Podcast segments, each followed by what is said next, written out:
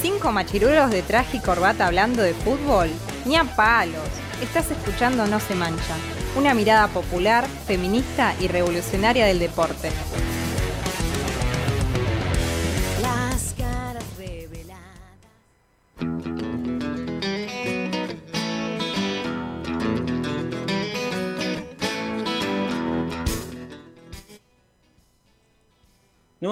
Hora en la No se mancha después de, la tanda y del último tema de, de Bizarrap.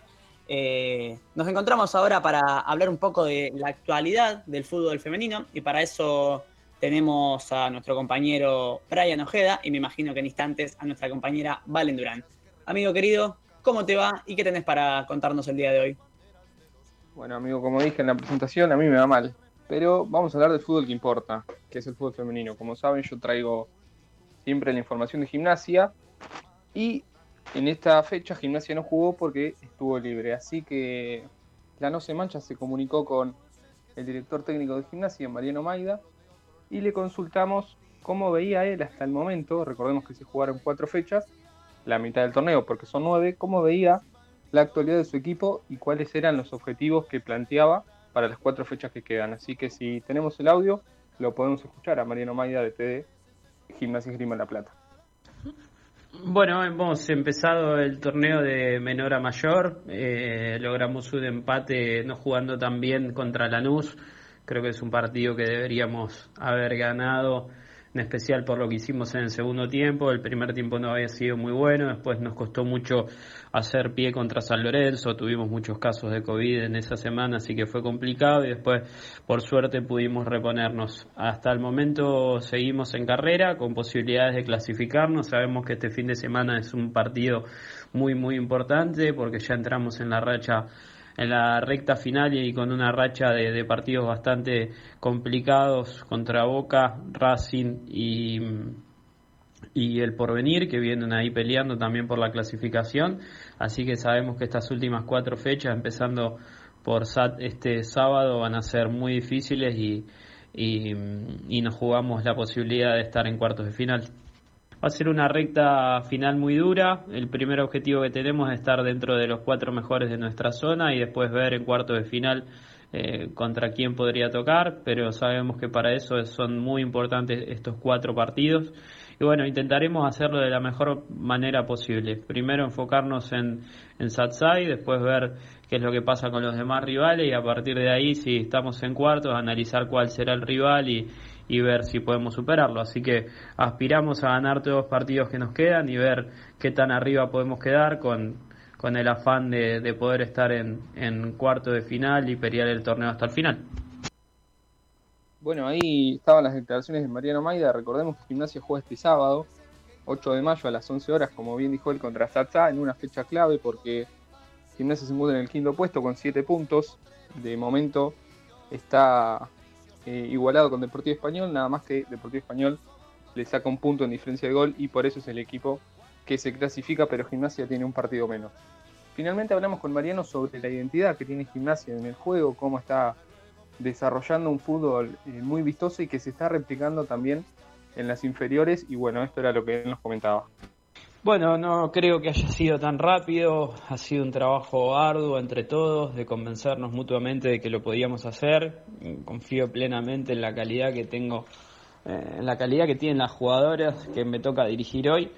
Parece que son unas jugadoras que, que les gusta jugar, incluso en los entrenamientos les tengo que pedir que por favor que, que algunas saquen afuera porque intentan jugar todo el tiempo, arriesgan, así que eh, me parece que ha sido un trabajo mutuo de convencimiento y bueno, queremos que siga siendo así. Eh, queremos ver un gimnasia protagonista, que intente jugar en todas las canchas, que tenga buen trato de pelota y que, y que sobre todo intente jugar siempre. Bueno, ahí estaba la palabra del DT de gimnasia, quien agradecemos que se tomó unos minutitos para charlar con nosotros, con nuestro equipo, y le deseamos toda la suerte del mundo en esta recta final. Eso fue toda la información de gimnasia, por lo menos que tengo por ahora. Ahí la tenemos ya dentro Sí, del sí, acá, acá estoy. Tenía mal anotado a qué hora era la columna, así que bueno, ando un poco perdida. Eh, bueno, y por el lado eh, de estudiantes, eh, obtuvo su primer triunfo en el torneo y encima de visitantes. El encuentro fue contra excursionistas, el pincha viajó con el objetivo claro de sumar de a 3 y pudo conseguirlo ganando por 3 a 1. A los 9 minutos, la delantera y goleadora Julieta Lema abrió el marcador. A los 30 minutos, Soledad González descontó y marcó el empate parcial del encuentro y le dio esperanzas a un local que, que quería quedarse con los puntos en casa. Pero en el complemento Lema metió dos goles más, terminando con un hat trick y con este resultado Estudiantes se posiciona quinto con 5 puntos. En el próximo partido, por la fecha 6, Estudiantes se va a enfrentar a Huracán eh, el día domingo a las 11 horas en Citiver. Y si quieren ahí nombro un poco de cómo viene Villa San Carlos también. Por el Mandale, lado de sí, por el lado de Villa San Carlos, eh, bueno, visitó a River y sufrió una dura goleada. Las villeras arrancaron ganando, pero terminaron sufriendo. Las millonarias mostraron un gran nivel y el partido terminó con un resultado de 7 a 1. En la primera mitad River dominó y controló la pelota, pero estuvo impreciso frente al arco. Además, eh, las defensoras de la villa le cerraron todos los espacios y les costó más crear juego. Presionaron muy alto y así fue como Florencia Gaitán abrió el marcador a los 6 minutos. Pero a los 33 minutos River lo empató y a partir de los 41 eh, comenzó la goleada. Con este resultado, Villa San Carlos sigue sin poder sumar y continúa en el último puesto de la zona B del torneo. Y por la fecha 6, la Villa recibirá Independiente el día sábado a las 15 horas, donde el equipo buscará recuperarse de, de esta mala racha. Yo tengo una información cortita que agregar. Hubo cuatro casos positivos de COVID-19 en la semana en gimnasia. Guiñazú, Sánchez, Rolón y Esquivel fueron las cuatro jugadoras que arrojaron test positivos. Se encuentran en buen estado de salud y con seguimiento del club.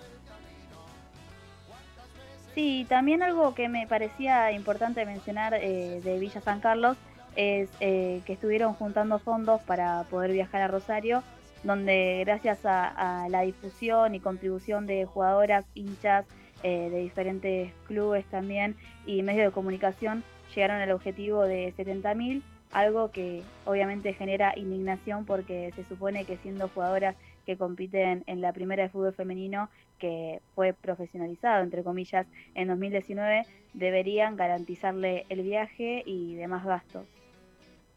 Sí, quizás para sumarle a esto que, que venís contando, Valen, no, no solamente, bueno, sí, va, va de la mano con, con la cuestión económica de cómo el club proyecta o no algo. eh, recordar que el femenino Villa San Carlos es en este momento eh, el equipo que milita en lo más alto que se puede estar del fútbol argentino y que hace unos meses quizás entrenaban en el predio de la villa y en el momento que nuevamente vuelven a entrenar las juveniles masculinas, eh, el espacio femenino es corrido y tienen que salir por sus propios medios a través de los sponsors que tenían a, buscar una cancha para, para entrenar, ¿no? Me parece que, es muy complicado, lo decimos siempre, no se mancha, pero al femenino profesional, cuando estas son las condiciones, ¿no? Y cuando las mismas jugadoras que deberían estar entrenando doble turno, estar pensando únicamente en que juegan, están haciendo una cuenta, están pasando un CBU para poder viajar a Rosario la próxima semana. Me parece que es algo que realmente debería tener mayor nivel de, de repercusión porque preocupa demasiado. Sí, sin dudas, y, y también lo que preocupa de, de cierta forma, sobre todo en, en lo de comunicación, es este discurso eh, de decir que loable es lo de Villa San Carlos de juntar el dinero. Claro que lo hable, claro que, que las jugadoras tienen un mérito enorme. No debería suceder. De ninguna manera las jugadoras tienen que estar pensando en si van a llegar o no dentro de dos semanas a viajar a Rosario o a donde sea que tengan que viajar, porque tienen un partido al día siguiente. Entonces, eh, cuando después se exigen resultados, porque lo que primero que te van a decir es, che, pero Villa San está último, no ganó un partido. Ah, eh, el día de mañana contra River y tiene que estar pensando si puede viajar dentro de dos semanas a jugar un partido. No es lógico y también las autoridades tendrían que tener dos dedos de frente para este tipo de situaciones.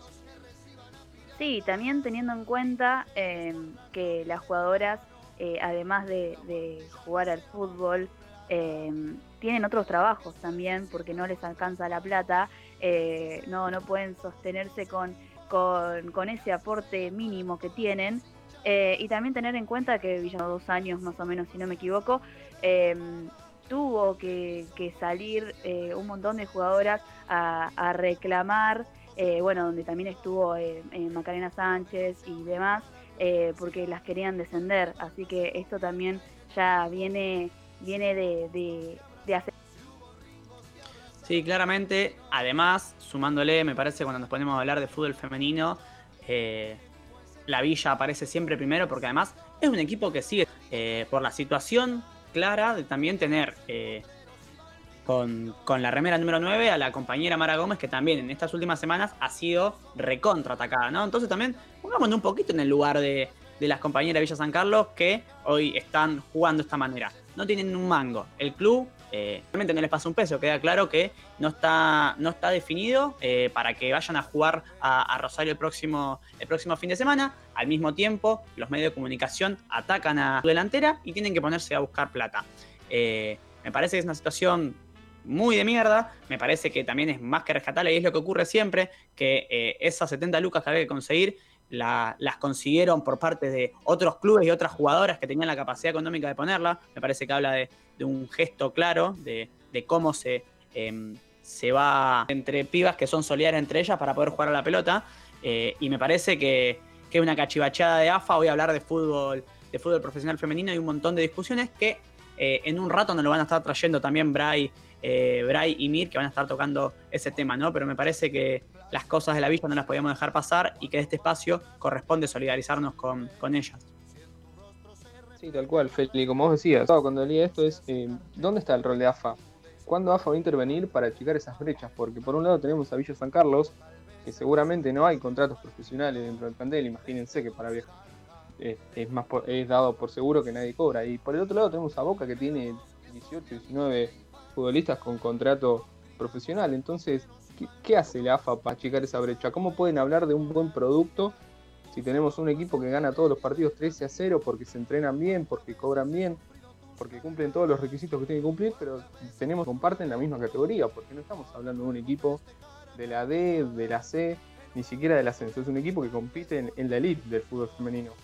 ¿Dónde está el rol de AFA? ¿Qué va a hacer? ¿Por qué se callan? No, son preguntas que hasta el día de hoy no tienen ni van a tener respuesta, porque lo único que hacen es mirar para otro lado y cuando hay un caso como el de Mara Gómez, ahí sí, salen con los tapones de punta, o cuando hay un partido que termina 13 a 0, salen a llenarse la boca que el fútbol femenino no vende o no sirve, y para las cosas importantes, ¿dónde están? La AFA, los medios y demás.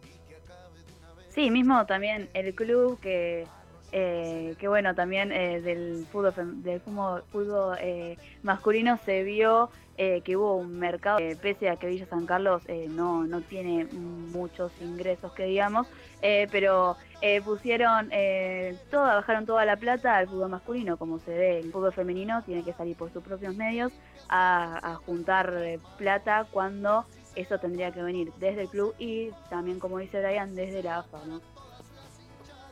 Sí, esto desde el club lo venimos viendo hace bastante. Yo tenía conocimiento de un proyecto integral que tenían con Mauro Córdoba, que después terminó siendo entrenador y coordinador de gimnasia. Y de muchas también juveniles que terminaron jugando y hoy están actualmente jugando en la primera de gimnasia o estudiantes. Entonces también se trata de esto, ¿no? De nutrir a los clubes que quizás están un poco mejor o, más organizados. Me parece sus métodos, porque después terminan pasando cosas como esta. Yo quizás para, para sumar la última cosita cortita respecto a esta cuestión concreta de que las jugadoras de Villa San Carlos tienen que estar pensando en juntar 70 lucas para, para viajar el fin de semana en vez de estar concentrando para el partido. Eh, otro elemento la cuestión de la, la televisización del fútbol, la televisación del fútbol femenino, ¿no? Que como siempre decimos acá, es muy difícil ponerse al fútbol femenino porque eh, lo pasan, porque se cortan, que básicamente es una cagada, ¿no? Ante esto, eh, donde obviamente si queremos discutir una profesionalización y un montón de cuestiones, el eh, la televisación debería ser una de las cosas claves básicamente para hacerlo crecer por una cuestión de masividad y de popularidad, ¿no? En- dentro de esta idea, el chino me pasaba hoy a la mañana un tuit que, que yo tenía medio perdido, que era básicamente Azu, la, la, la, la, la joven trapera, que salió a plantear hace, hace unos días, eh, el 2 de mayo, básicamente salió a decir, eh, leo el tuit, ¿no? Hola, ¿qué hace? Televisen el fútbol femenino sin codificar. Tengo la birrita en punga por las dudas. ¿no? Me parece que una cuestión concreta que corresponde que todos podamos ver a, las pibas jugando la pelota y, y Casu lo, dejó bastante claro. Correcto, correcto. Bueno, nos sumamos obviamente al, al pedido también para que, para que esto de alguna manera tenga su, su fin, digamos, el destrato que, sufre tanto el plantel de Villa San Carlos como la mayoría de los planteles del, del fútbol femenino argentino. Eh, vamos a repasar la, la tabla entonces cómo queda porque eh, ya van quedando los, los equipos que van a clasificar la fase final. La zona A entonces están clasificando San Lorenzo, Boca, El Porvenir y Deportivo Español. En la zona B, River, Guayurquiza, Independiente y Platense. Eh, ahí me lo, me lo acaba de pasar Brian. Así que, bueno, esta ha sido la idea del fútbol femenino de- del fin de semana. No sé si alguno tiene algo más que agregar. No, nada más. Eh, nada, que gracias de nuevo por, por el espacio y espero que esto se, se solucione de una vez por todas y dejemos de venir acá eh, enojadísimos con todas estas cosas que, que pasan y la desigualdad que sigue habiendo en el fútbol femenino y, y bueno, como en las demás disciplinas. Nos sumamos a lo que dice Valentina. Los dejamos con un temazo de Acru, los dejamos con Dharma y en un ratito volvemos con más. No se manchen.